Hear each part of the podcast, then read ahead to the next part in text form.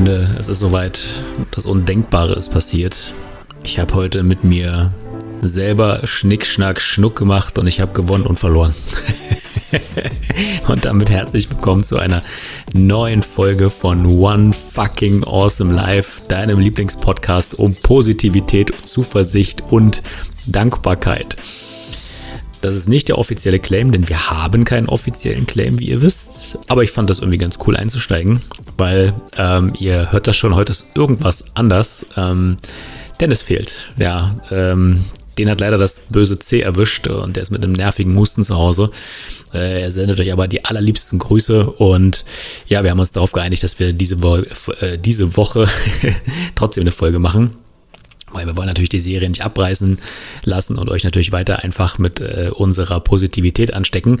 Aber er ist leider verhindert und äh, ja, deswegen schicke ich an der Stelle die besten Genesungswünsche zu dir rüber, Dennis, und ja, äh, möchte euch dazu ermutigen, dasselbe zu tun. Also äh, haut gerne äh, ihm bei Instagram äh, jede Menge Nachrichten um die Ohren mit euren Genesungswünschen. Ich glaube, er freut sich.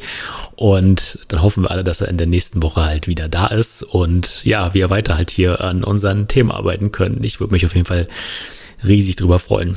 Ja, aber nichtsdestotrotz, ähm, diese Folge möchte ich halt trotzdem nutzen, um mit euch mal ein bisschen was zu teilen. Ähm, und zwar, ihr seht es ja in der Überschrift schon, ähm, möchte ich heute mal mit euch so ein bisschen über Beharrlichkeit sprechen und äh, warum das mir in den letzten Wochen, Monaten insbesondere sehr geholfen hat und warum ich denke, dass es ein gutes Rüstzeug ist, um auch für euch in Zukunft ähm, ja euch euren Zielen einfach näher zu bringen.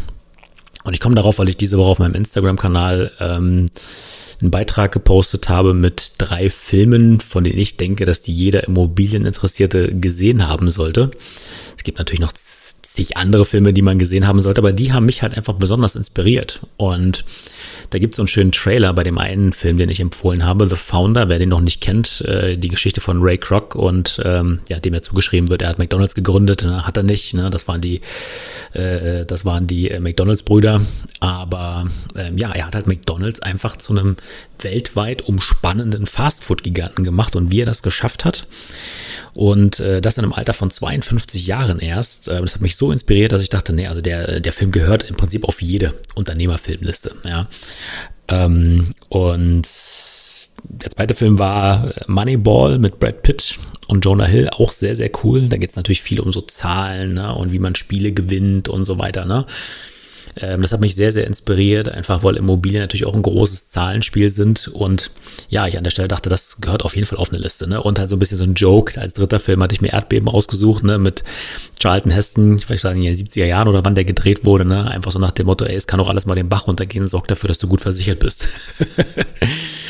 Ja, jedenfalls dieser erste Film äh, mit The Founder, das hat mich einfach so inspiriert, weil äh, in diesem Trailer, also wer den kennt, ähm, da stellt sich äh, Michael Keaton, hin ne, und, und erklärt halt, äh, was Erfolg ausmacht. Ne? Und er sagt halt so ein Wort, Beharrlichkeit. und das bringt's einfach auf den Punkt. Ja? Ähm, neben natürlich vielen fachlichen Skills, die du halt brauchst, ne, um in irgendeiner Form halt auch erfolgreich zu sein. Also du kannst natürlich nicht irgendeinen Schwachsinn verkaufen und erwarten, dass du dafür Geld bekommst. Also du musst fachlich natürlich schon halt einfach fit sein. Aber was ist es denn am Ende des Tages, was dann ähm, ja für Erfolg sorgt? Und dieser Punkt Beharrlichkeit wird aus meiner Sicht äh, insbesondere auch im Geschäftsleben komplett unterschätzt. Ja, ich habe auch mal geguckt, ja, was könnte dann eine Definition von Beharrlichkeit sein? Ne? Im Grunde kann man das ja so ein bisschen vergleichen mit Ausdauer. Ich habe jetzt auf die Schnelle nicht so eine richtige Definition gefunden, aber das, was am besten passt, so aus meiner Sicht aktuell, ist halt ähm, die Fähigkeit, etwas über einen längeren Zeitraum äh, unnachgiebig beständig durchzuhalten. Und das trifft's halt einfach wirklich sehr, sehr, sehr, sehr gut. Ja. Wenn wir ein bisschen weiter zurückgehen, ja, Immanuel Kant, na, ihr wisst schon, ne, 18. Jahrhundert, bedeutendster deutscher Aufklärer und so weiter, Kritik der reinen Vernunft, der hat über Beharrlichkeit Folgendes gesagt. Ist die Beharrlichkeit, also Punkt, Punkt, Punkt, ne, Zitat und so, ist die Beharrlichkeit des Realen in der Zeit, das in die, das, ey, ich muss nochmal anfangen hier typisch Immanuel Kant, pass auf, wird ja nicht geschnitten und so, ne? Also, Punkt, Punkt, Punkt, ist die Beharrlichkeit des Realen in der Zeit, das ist die Vorstellung desselben als eines Substratum der empirischen Zeitbestimmung überhaupt, welches also bleibt, indem alles andere wechselt. Ja, ist doch klar, ne? Kann man doch äh, eins zu eins nachvollziehen. Gut, ein bisschen später sagt er halt, äh, Beharrlichkeit äh, ist äh, ein Dasein zu aller Zeit.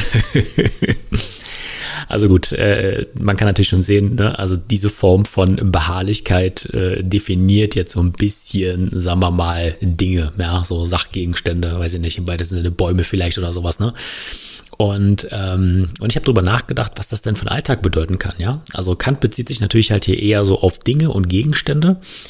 Aber Beharrlichkeit ist ja insbesondere in der heutigen Zeit ja auch eine Tugend. Ja, also nicht aufzugeben, dran zu bleiben, ja, während andere anderen, während alle anderen aufgeben, so, ne? Und Woody Allen hat mal gesagt, ähm, 80 Prozent des Erfolgs liegt darin, überhaupt aufzutauchen. Ja, und das finde ich so spannend in Bezug auf Beharrlichkeit. Weil wenn Beharrlichkeit eine Tugend, ergo ein Ritual oder aber im Prinzip halt eine Routine ist. Ja, also wenn du es dir zur Routine machst, Dinge, die du gerne möchtest, beharrlich weiter zu verfolgen. Was kann das für deinen Alltag bedeuten? Oder andersrum, wie oft gehst du denn gar nicht erst hin zu irgendwelchen Terminen? Ja, oder wie oft bleibst du einfach mal auf der Couch sitzen, anstatt nochmal dich an den Rechner zu setzen oder nochmal die Abendrunde zu joggen und so weiter. Wie beharrlich arbeitest du an deinen Zielen? Ja, oder in meinem Fall, äh, wenn ein unbeantworteter Anruf auf dem Telefon ist, rufe ich an? Ja oder nein? Ja, rufe ich überhaupt zurück? Ja, nehme ich einen Termin wahr? Das sind alles so Fragen, die für mich unfassbar viel mit Beharrlichkeit zu tun haben, weil wenn Beharrlichkeit erstmal ähm, für dich persönlich eine Routine geworden ist, dann ziehen sich so unfassbar viele Dinge nach. Ja? Also wie, also wie schnell gibst du im Alltag auf?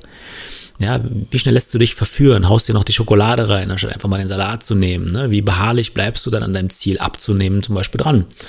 Ja, oder denkst du dir heute, ach, scheiß drauf, heute nicht und so weiter, kann ich morgen wieder machen. Ne? Also, welchen Habitus hast du für dich entwickelt, um dauerhaft an deinen Zielen dran zu bleiben? Das finde ich ein extrem machtvoller Gedanke.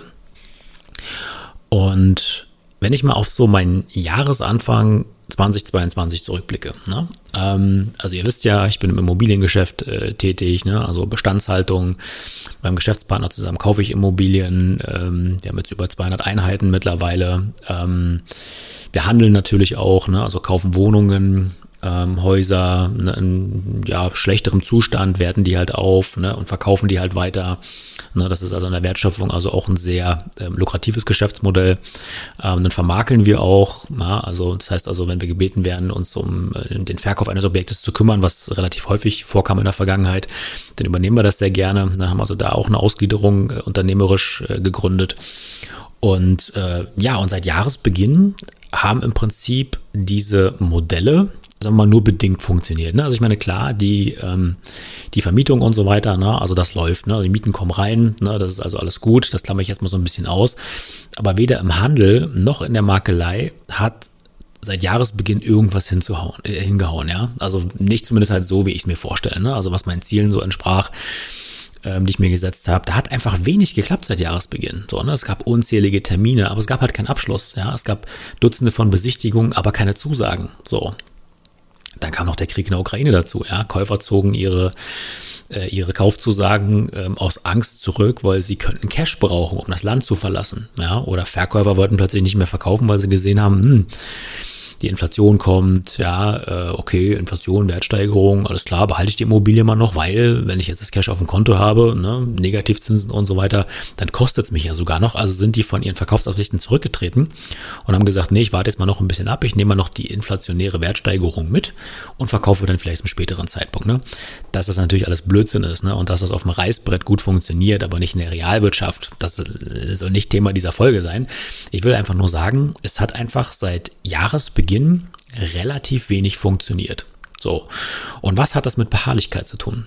Ähm, Modelle, die in der Vergangenheit funktioniert haben und die jetzt nicht mehr so gut geklappt haben, zu analysieren und zu verstehen, was davon haben wir tatsächlich selber in der Hand und was davon sind, ähm, sind Dinge im Außen, die wir nicht beeinflussen können. Das ist also auch so ein großer Lerneffekt, weil natürlich kannst du Krieg nicht beeinflussen.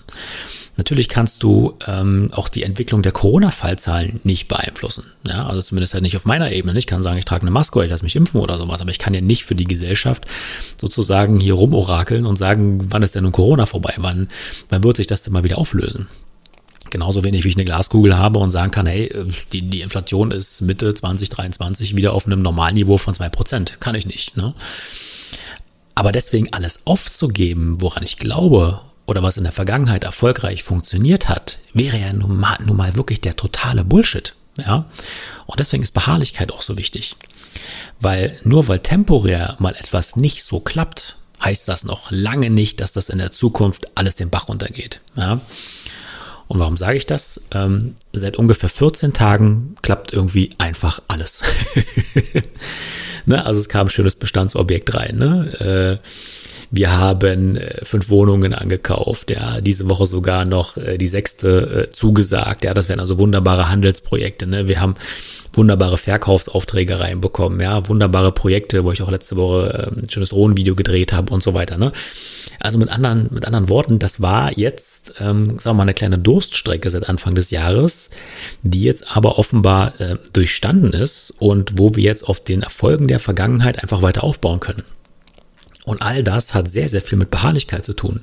Weil wenn wir jetzt zum Beispiel vor vier Wochen schon gesagt hätten, ach komm, wir machen jetzt einfach kein Marketing mehr. Ach komm, wir konzentrieren uns mal komplett nur auf die Bestandshaltung. Ach, das mit der Makelei, das ist so, oh, ich weiß auch nicht, das ist so zäh, du wirst ständig beschimpft, ja, du bist der Geier, du bist, was weiß ich, der Abzocker, ne, und du kriegst nichts auf die Straße und ach, was soll das alles, ne? Wenn du dich erstmal ähm, auf diesem Weg begibst, dann ist eins auf jeden Fall schon mal klar, das ganze Ding wird, wird wirklich den Bach runtergehen, ja. Also die selbsterfüllende Prophezeiung wird Realität und äh, du kannst es im Prinzip halt gleich ganz sein lassen.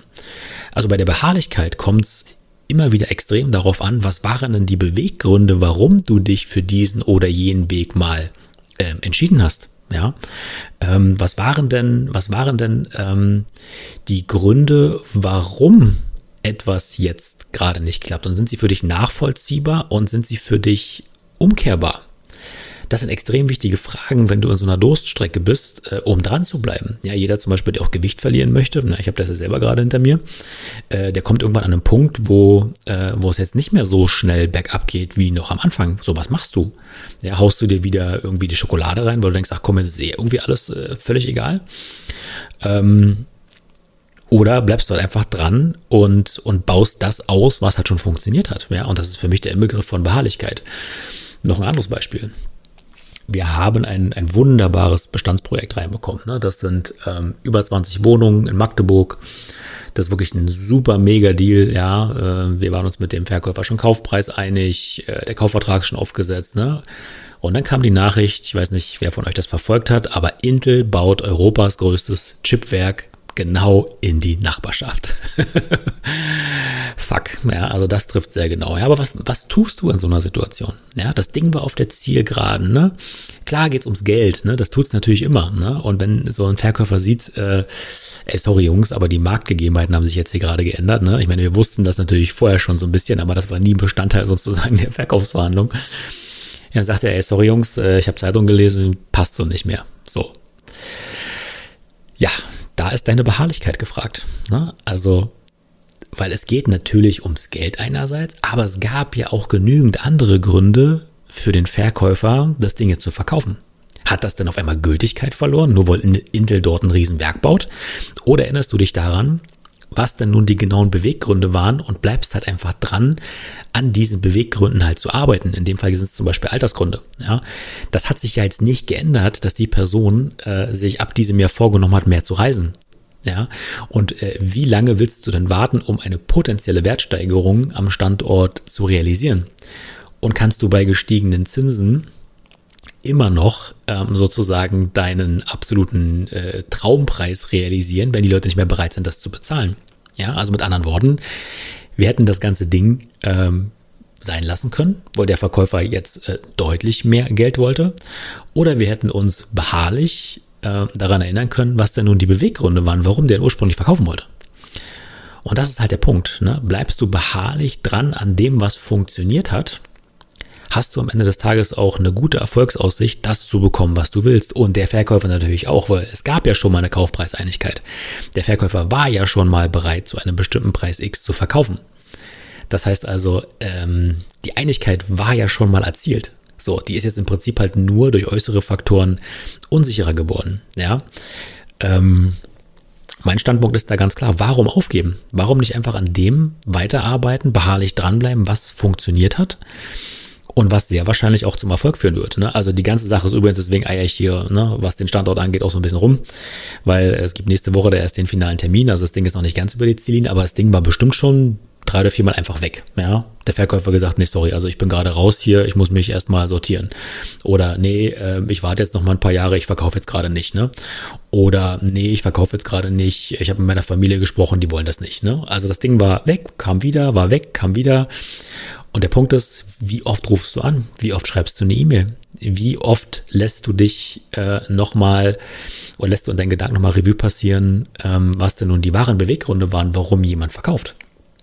Ja, also hat das über die Sache des äh, neuen Kaufpreiswunsches noch Bestand, was damals besprochen wurde? Und worauf fokussierst du dich jetzt, äh, wenn es darum geht, das Geschäft noch zu holen?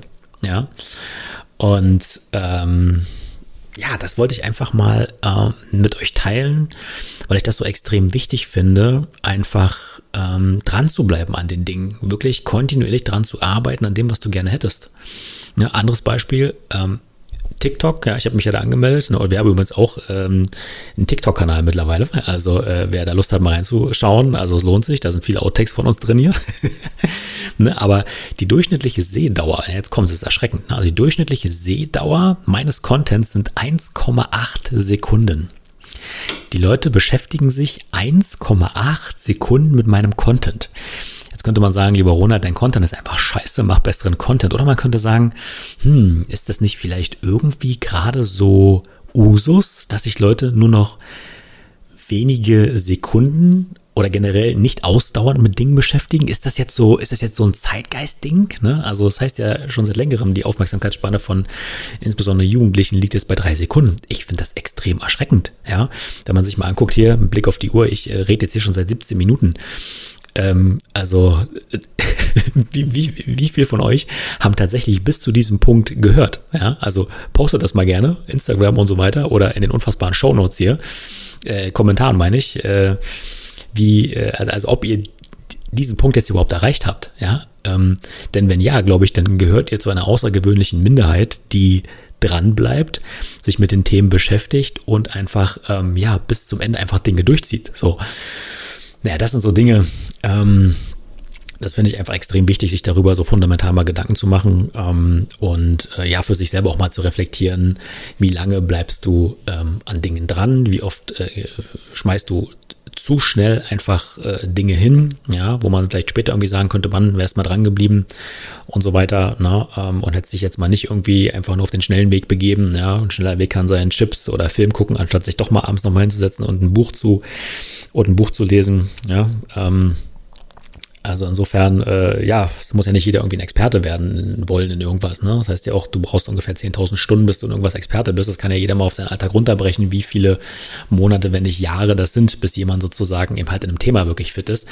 Aber was ich damit sagen will, ist, 10.000 Stunden hört sich erstmal viel an, aber ist ja nicht die Welt, wenn es darum geht, äh, Dinge zu tun, die dir wirklich wichtig sind. Ja, und nach spätestens diesen 10.000 Stunden ähm, hast du ja eine gewisse Expertise in einem Bereich, die andere halt nicht haben. Ja.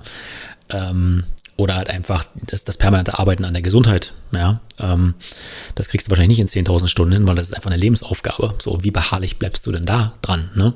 Und deswegen ist die Folge halt einfach so wichtig, ne, weil es mir wichtig ist und ich weiß, dass es Dennis auch wichtig ist, äh, zu sagen, dass, äh, dass man Dinge halt einfach nicht so schnell aufgeben und wegschmeißen soll, sondern dass man einfach äh, dran bleibt, äh, um an den Dingen zu arbeiten, die halt einfach äh, wichtig sind und äh, ja, und dann stellt sich der Erfolg, äh, siehe Ray Kroc, sehr wahrscheinlich schon relativ automatisch ein, ne? weil das Scheitern schon, äh, schon fast gar nicht mehr eine Option ist. Ne? Und zum Thema Scheitern generell, ähm, ja, erschaffe dir halt einfach mehrere Optionen. Ne? Also es ist halt nicht einfach so, dass ich jetzt anfange, nur auf ein Pferd zu setzen, sondern äh, dass ich 80 äh, Prozent äh, sowieso schon als geplantes Scheitern irgendwo mit meinem Hinterkopf habe und dann sage, gut, äh, wenn 80 Prozent geplantes Scheitern sind, dann wird ja äh, jede, jede fünfte Anfrage sowieso klappen. Ja? Also am Ende des Tages ist es, ist es eine also spätestens jede fünfte, ne? Also am Ende des Tages ist einfach ein Rad der großen Zahlen, was hier gedreht wird, ne? Und deswegen ist es so wichtig, dran zu bleiben. So, jetzt habe ich mich hier schon wieder total verquatscht, ne? Ende vom Lied ist, seit 14 Tagen klappt irgendwie gefühlt einfach alles oder vieles, ja. Ähm, ich war beim Notar, nächste Kaufzusage ist da, das wird wahrscheinlich ein sehr, sehr super Jahr und so weiter und so fort, ne? Und deswegen möchte ich dir mitgeben, arbeite weiter an den Dingen, die dir wichtig sind. Ähm, arbeite kontinuierlich ähm, auch an deiner Fortentwicklung und Weiterbildung und so weiter. Bleib da beharrlich dran, weil das ist das wichtigste Investment überhaupt, das an dich selber. Und dann zieht sich aus meiner Sicht ganz, ganz vieles nach und ja, und am Ende des Tages hast du auch was davon, was auch immer deine persönlichen und wirtschaftlichen Ziele sind bleib beharrlich dran. also in diesem Sinne, vielen Dank fürs Zuhören bis zu dieser Stelle. Ähm, ja, schickt Dennis, wie gesagt, äh, gute Wünsche rüber. Ich freue mich, wenn er dann nächste Woche hoffentlich wieder mit am Start ist. Ich hoffe, dir hat diese Solo-Folge ähm, trotzdem ein bisschen gefallen. Du hast was für dich mitgenommen. Und dann wünsche ich dir an der Stelle jetzt noch einen schönen Restsonntag und ich freue mich von dir zu hören und zu lesen. Bis dahin alles Gute und ciao.